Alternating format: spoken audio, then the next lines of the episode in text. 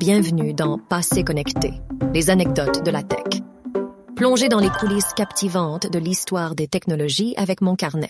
Le premier ordinateur électronique programmable, appelé Colossus, a été construit en 1943 pendant la Seconde Guerre mondiale par les Britanniques pour décrypter les codes allemands. Colossus utilisait des milliers de tubes électroniques pour effectuer des calculs logiques et des opérations de traitement de données. Il pouvait traiter rapidement une grande quantité d'informations et identifier les paramètres clés nécessaires pour décrypter les messages.